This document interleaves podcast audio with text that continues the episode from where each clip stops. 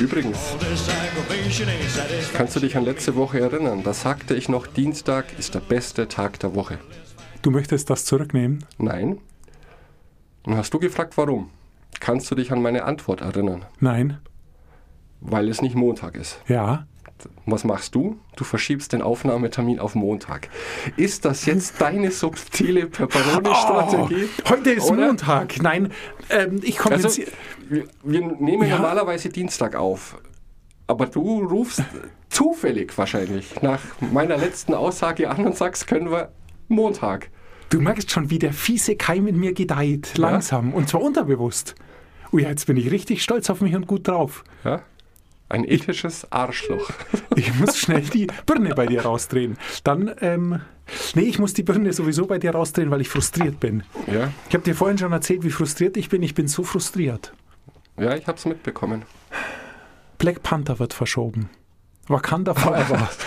Und ich kann es nicht fassen. Ich kann es nicht fassen. Der sollte 2021 in die Kinos kommen, aber die haben noch nicht mal angefangen, ihn zu drehen. Das wird jetzt sportlich. Allerdings, jetzt kommt er einfach nicht raus, 22. Und deshalb bin ich gestresst und ne, was mich noch mehr stresst, ich würde ja so gern mit dir über Filme plaudern, aber der einzig plauderfähige und relevante Film ist James Bond. Aber über den zu plaudern, außer dass man sagen kann, dass er fantastisch ist, da stimmst du zu, er ist fantastisch. Er ist wirklich fantastisch. Was für ein äh, Vermächtnis. Aber man kann nicht mehr über ihn sagen, ohne ihn zu spoilern. Das stimmt.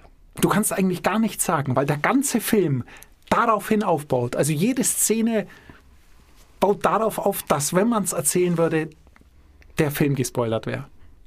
Ich finde es sehr krass. Ich überlege, was ich zu sagen habe über James Bond, der das Ende eben nicht spoilert, aber ja, tatsächlich. Es ist fällt mir schwierig. nichts ein. Aber man kann über Bond zwei Dinge sagen. Und das, deshalb passt Bond so gut in unsere Sendung. Also zum einen passt es gut in unsere Man kann zwei Dinge über Bond sagen. Zum einen, man kann nie zu gut angezogen sein.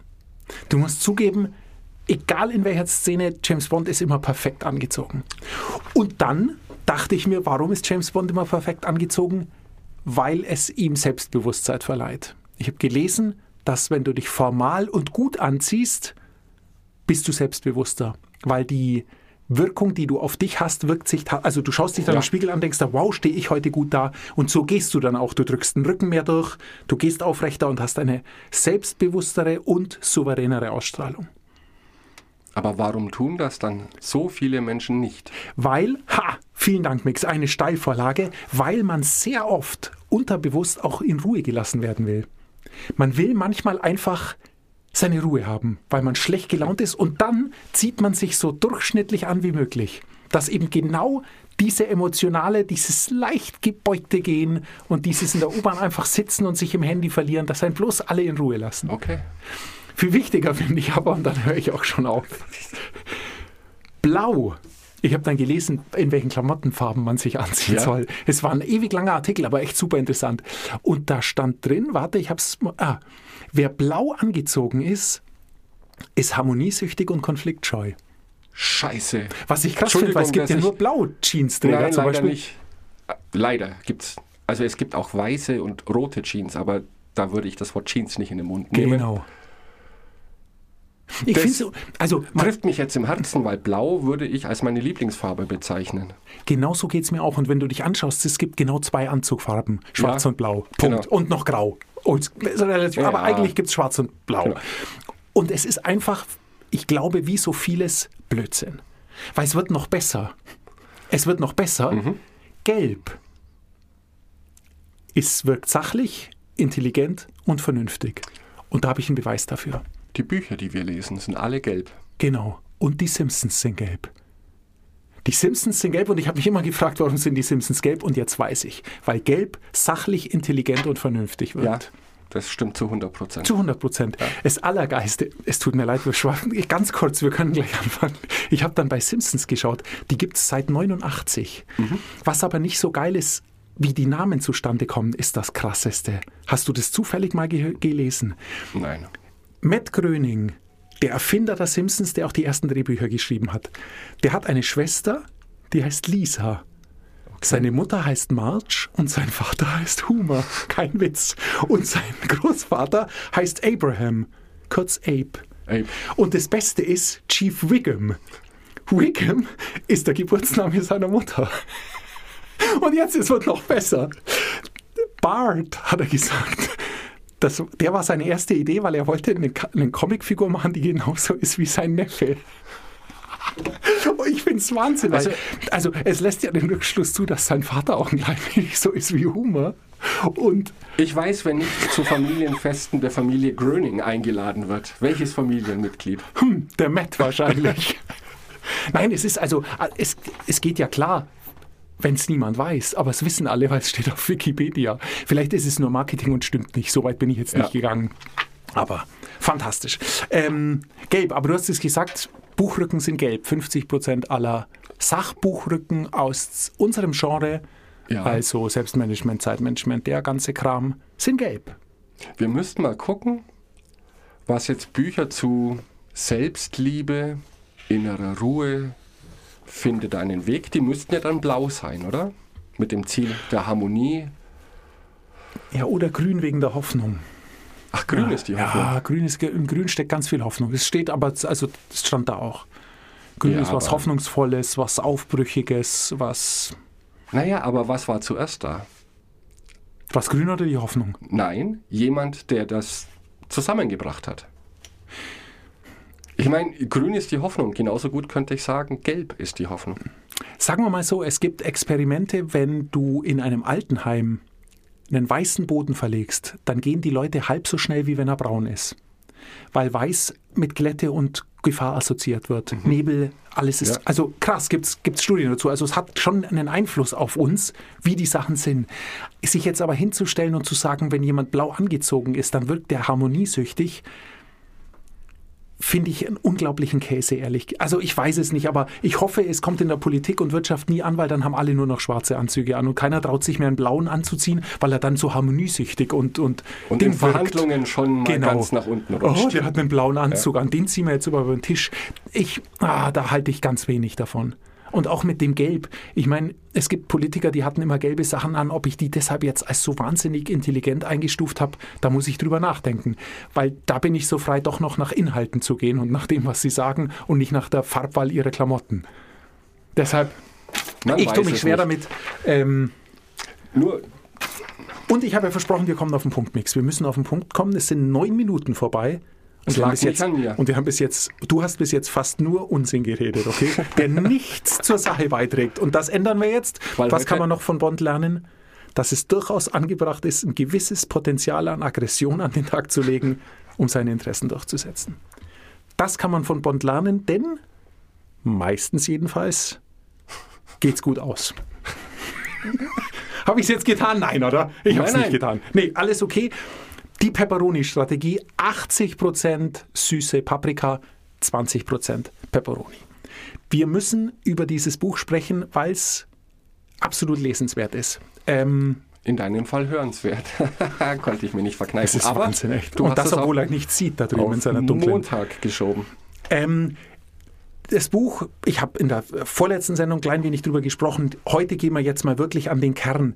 Denn er spricht, äh, unser Autor, ich muss mal schnell die CD um 180 Grad drehen, Jens Weidner, Professor Dr. Jens Weidner, spricht über acht Gesetze oder acht Regeln, die man sich immer wieder verinnerlichen soll, wenn es darum geht, seine Interessen mit einer Würze Aggression durchzusetzen. Dann schieß los. Da bin Die können wir jetzt mal zusammen durchgehen. Punkt 1. Mit Power durchsetzen, um Gutes zu tun. Klingt jetzt nochmal sehr äh, unverbindlich. Er Mhm. sagt aber auch was, was uns sehr zu Pass kommt. Erfolg braucht Ziele. Damit geht's mal los. Also, du musst dir den Erfolg vorstellen. Ist ein altes Thema, müssen wir gar nicht drüber reden. Denke, passt auch. Jetzt geht's aber dann schon etwas mehr ins Eingemachte. Chancenlose Kraftproben unterlassen. Also, einen Kampf, den du mit einer Kundin oder einem Kunden oder mit deinem Teammitglied oder was auch immer austragen musst, den gehst du nur ein, wenn die Gewinnchance 51 Prozent ist. Du wirst dich nicht aus Ehrengründen oder aus sonst irgendwelchen Unsinn auf einen Kampf einlassen, wo die Wahrscheinlichkeit, dass du verlierst, sehr hoch ist. Dann streich lieber von vornherein die Segel, sag, okay, da investiere ich überhaupt nicht mehr rein, die Sache ging schief, ich kümmere mich um anderes. Okay. Ähm, Ja. Eigentlich auch relativ klar, aber vielleicht muss man immer mal wieder drüber nachdenken, weil es sehr situativ ist, schätze ich. Also mir würde jetzt kein Kampf einfallen in den letzten Wochen oder Monaten. Aber kann sein. Also ich weiß gar nicht. Meinst Nee, na, unterm Strich steht dann aber auch Obersticht unter. Also sich mit einem Vorgesetzten anlegen, jetzt mal in Anführungszeichen, ist erstmal aus deiner Situation heraus schon nicht ratsam, ohne das Feuer rauszunehmen und auf argumentativer Basis zu verhandeln zum Beispiel, zu sagen, ich möchte mehr Gehalt, ich möchte mehr freie Zeit, weil Punkt, Punkt, Punkt, Punkt, Punkt. Dann ist aber die Peperoni-Strategie nicht gefragt. Ja, Weil dann kann man es, also da kommt man nicht mit Schärfe, sondern da kommt man mit Ja. 80% Süße, denke ich, und kann dann eher noch durchsetzen, was man möchte in so einem Fall. Ich denke, das ist immer der bessere Weg. Also du mit Honig kommst du weiter als mit Essig, denke ich generell. Bedingt, lass uns weitermachen, Ja, Mix. okay. Punkt 3. Und jetzt wird es interessanter, denn jetzt fordert er einen. Positionieren Sie sich, kommunizieren Sie Ihre Stärken. Das habe ich gelesen und habe gleich weitergemacht. Und dann dachte ich mir, nein, das ist unglaublich schwierig und spannend. Denn kommunizieren Ihre Stärken, da poppt bei mir sofort ein Schwätzer und Aufschneider auf. Da poppt bei mir sofort ein sich herausstellen, sich Profilierer poppt da auf. Und ich kam nicht weiter und ich habe es jetzt in meine sozusagen Sparings-Community mal eingeworfen. Was denken andere drüber? Wie wichtig ist es, sozusagen seine Stärken zu kommunizieren? Und macht man's? Und das Ergebnis war extrem erstaunlich, also war extrem erstaunlich, war extrem einheitlich, so muss ich sagen. Erstaunlich war es nicht, einheitlich, denn das Feedback war durchgängig so, dass es alle, die, die ich jetzt direkt angeschrieben habe, ähm, unbedingt wichtig fanden, sich zu positionieren. Also seine Stärken in der Organisation kundzutun. Das es aber keiner tut, weil er nicht als Aufschneider dastehen möchte. Ja. Ich meine, der einzige Moment, einer der wenigen, sage ich mal so, wo man das tatsächlich tut, seine Stärken kundzutun, ist in einem Bewerbungsschreiben und einem Bewerbungsgespräch. Genau. Und dann nie mehr. Und dann nie mehr. Oder, naja, aber schau dich mal im Internet um, auf sozialen Medien. Die Menschen tun das schon. Weil letztendlich ist es wichtig, gerade bei jemandem, der dich nicht kennt, musst du ein Profil an den Tag legen. Ich meine, Profil ist auch ein sehr schwammiges Wort. Aber im besten Fall weiß die andere Person innerhalb von fünf Minuten oder zwei gelesenen Absätzen, wofür du stehst, was du zu bieten hast und was du kannst und am besten noch, was du nicht machst. Schau, dieses Feedback kam gar nicht. Finde ich ja super interessant, weil du hast absolut recht. In diesem Kontext, also es ist ein, ein anderer, weil ich glaube, meine Formulierung war eher so, wie seht ihr es in der Organisation? Ja. Und da hilft mir ein Profil jetzt erstmal nichts. Aber du hast natürlich absolut recht. Die Leute, niemand hat ein Problem damit, seine Stärken zu kommunizieren, wenn die, die Adressatin oder der Adressat vage ist. Richtig. Kann man so sagen vielleicht. Also äh, wie auch immer LinkedIn-Profile, da will ich natürlich mit ganz knackigen, kurzen Worten darstellen, was kann ich Besonderes, was kann man von mir Besonderes bekommen oder was suche ich Besonderes. Gebe ich dir absolut recht, hat man gar kein Problem damit. Ganz im Gegenteil. Oder auf Dating-Plattformen. Ist ja hundertprozentig. Ich meine, du schreibst ja nicht, ich bin der größte Langweiler und bla bla bla, sondern was weiß ich, was man da alles schreibt, um positiv rüberzukommen. Ich glaube, das Schwierige ist tatsächlich, du hast es schon gesagt, wenn das Gegenüber vage ist, Fremden gegenüber, um auf sich aufmerksam zu machen. Das fällt uns jetzt nicht so schwer. Aber wenn du mit Menschen zu tun hast, mit denen du jeden Tag zu tun hast, dann verschwimmt diese Linie. Du wurdest irgendwann mal eingestellt aus einem bestimmten Grund, aus einer bestimmten Kompetenz. Und vielleicht haben wir die dann im Laufe der Jahre selber ein bisschen verwässert, indem wir auch andere Dinge gemacht haben, zu oft Ja gesagt haben zu diesen Dingen, wofür wir eigentlich nicht stehen. Und dann ist es schwierig, sich hinzustellen, Leute, eigentlich bin ich Spezialist in diesem Bereich.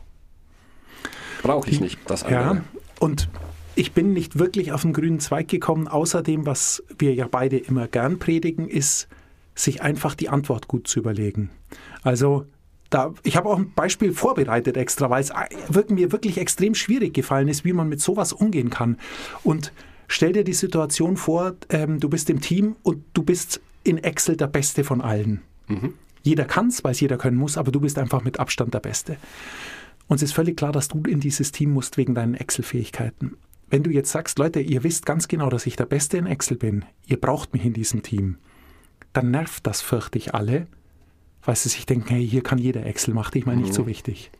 Und jetzt ist die Frage, formuliert man es einfach um, indem man sagt, wow, in diesem Projekt, das wir haben, ist relativ krasser Excel-Aufwand äh, zu tun, den könnte ich wegschaffen. Dann könnt ihr euch um andere Dinge kümmern, die in dem Projekt wichtig sind. Gleiche Aussage, es ist krasses Excel-Zeug, den könnte ich wegschaffen. Punkt. Exakt gleiche Aussage, aber wahrscheinlich fühlt sich jeder wohl. Das ist viel besser formuliert, definitiv. Aber auch mit der anderen Aussage hätte ich jetzt kein Problem. Okay.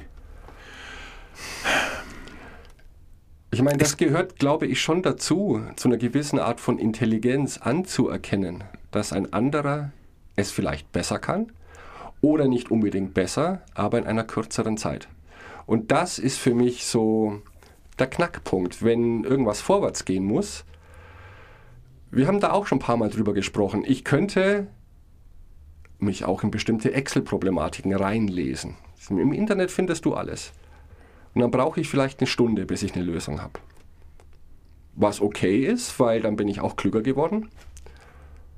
Aber effizient wäre tatsächlich den zu nehmen, den ich eh schon in der Nähe habe, der das innerhalb von einer Minute kann, der nicht recherchieren muss, der es einfach weiß. Und ich glaube, so stellt man gute Teams zusammen. Ja, und ich glaube, so stellt man auch seine Expertise heraus, weil genau das ist der Deal. Du hast absolut, also du könntest sagen, passt auf, diese Excel-Sachen, die kann hier jeder lösen, keine Frage. Nur ich habe schon so oft genau solche Probleme gelöst. Bei mir geht es einfach viel schneller. Kümmert ihr euch lieber um Dinge, die ihr besser könnt. Und dann ist es auch gut, weil dann gibt man auch jedem anderen. Also ja, ja, es ist natürlich oft wie so oft nur eine Formulierungsfrage, aber da möchte ich kurz zurück. Ich tue, oder bei mir, ich stoße immer kurz auf oder bei mir zuckt es zusammen, wenn jemand irgendwie kommt und einfach nur sagt, Leute, das kann ich am besten von uns irgendwie bin ich da nicht souverän genug oder was heißt souverän genug? Es ist mir egal. Es ist sowieso, die meisten Menschen können die meisten Dinge besser als ich. Es ist ja so, läuft, funktioniert Wird die Welt auch immer so nun mal so. Ja. Und damit habe ich auch kein wirkliches Problem. Ich will nur nicht direkt damit konfrontiert werden. Vielleicht das. Ja, und es kommt tatsächlich auf die Art und Weise drauf an. Ähm, wir alle kennen, glaube ich, Menschen. Also egal, ich, ich habe da eine spezielle Person im Kopf, egal was ich erzähle, was mir passiert ist, was ich erlebt habe, was ich spannend finde, der hat das alles auch schon erlebt, genau so. Der kennt das schon, aber schon vor fünf Jahren. Ähm, das geht schon auch in diese Richtung zu sagen, ja, was hast du mir zu bieten? Nichts. Ich kenne das alles, ich weiß das schon. In einem Arbeitskontext aber, wo ich täglich mit Personen zusammenarbeite, die kenne ich ja dann über einen längeren Zeitraum. Und wenn ich weiß, dass diese Aussage stimmt, ich kann das eh besser, bin ich absolut zufrieden damit. Ein anderer, der das noch nie bewiesen hat, dass er es wirklich besser kann, da würde ich auch zurückschrecken. Also das ist Die- der Unterschied zwischen Ja. souverän und großspurig. Sagen wir mal so, die, die Frage, die wir aber definitiv klären müssen, ist, in welcher Position bist du? Bist du der, der das Team leitet? Bist also eine Hierarchie drüber? Dann verstehe ich sehr gut, dass es dich nicht stresst, wenn einer sich dahinstellt und sagt, ich bin der Beste. Das kann aber sehr wohl sein, dass es all die anderen, die auf dessen Hierarchiestufe sind und sozusagen dir gegenüber in der Bringschuld sind, Ja. dass es die sehr wohl stresst. Weil denen geht es nämlich nicht darum, wer ist der Beste für den Job, sondern natürlich auch darum, zu zeigen, hey, ich bin hier schon auch wichtig. Nicht nur der Excel-Freak da drüben. Da bin ich wahrscheinlich zu unsensibel, oder? Da habe ich jetzt Weil lange da hinter geht's jetzt auch gearbeitet, um dass du diese Einsicht, weil es ist ja immer wichtig, dass Ja. man Dinge selbst erarbeitet Genau. und nicht so hingeworfen bekommt. Weil da geht es jetzt wieder darum, um verletze ich die Gefühle anderer Menschen. Aber, Nee. sorry, in so einem Kontext, es geht hier um Arbeit, es geht hier, es muss was vorangehen. Und wenn dann einer ist, der es wirklich am allerbesten kann und das dann auch so kommuniziert, ich kann es am besten.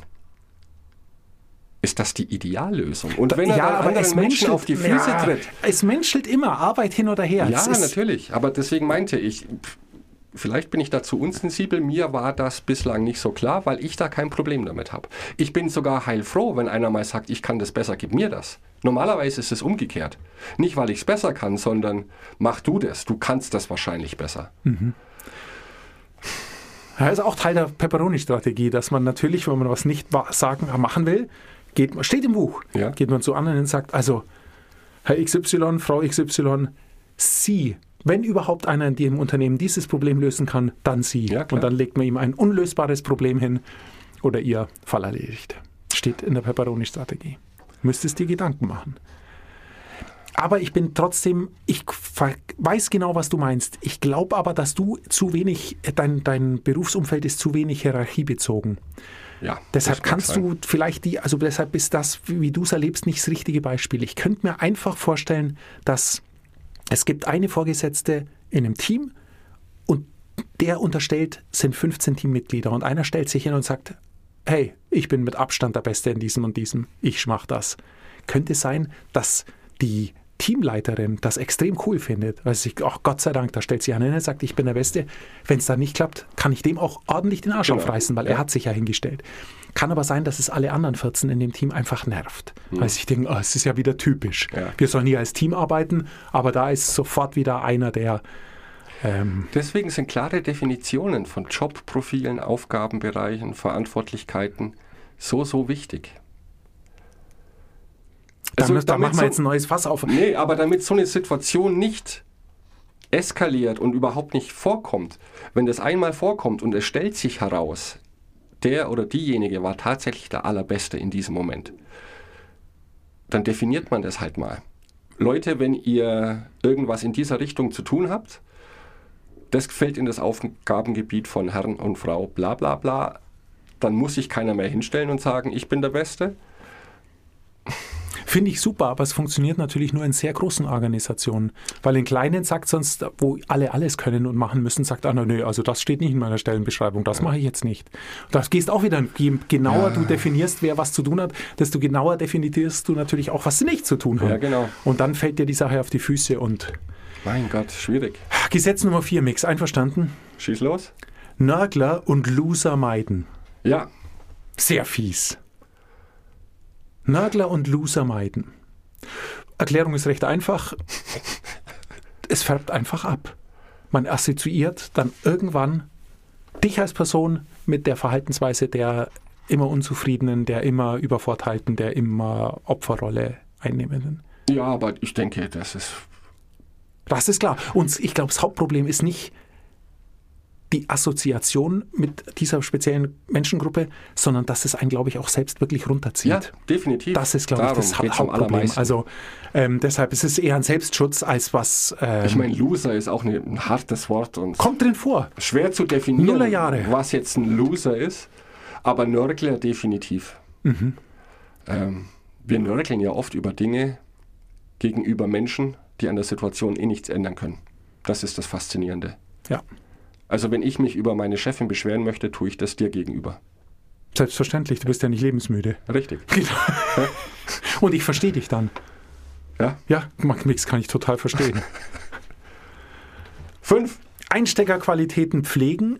Widerstand ist Teil des Machtspiels. Es geht darum, sehe ich jetzt nicht so ganz im Pepperoni-Kontext, aber du musst gelassen bleiben, du musst versuchen, Kritik auszuhalten.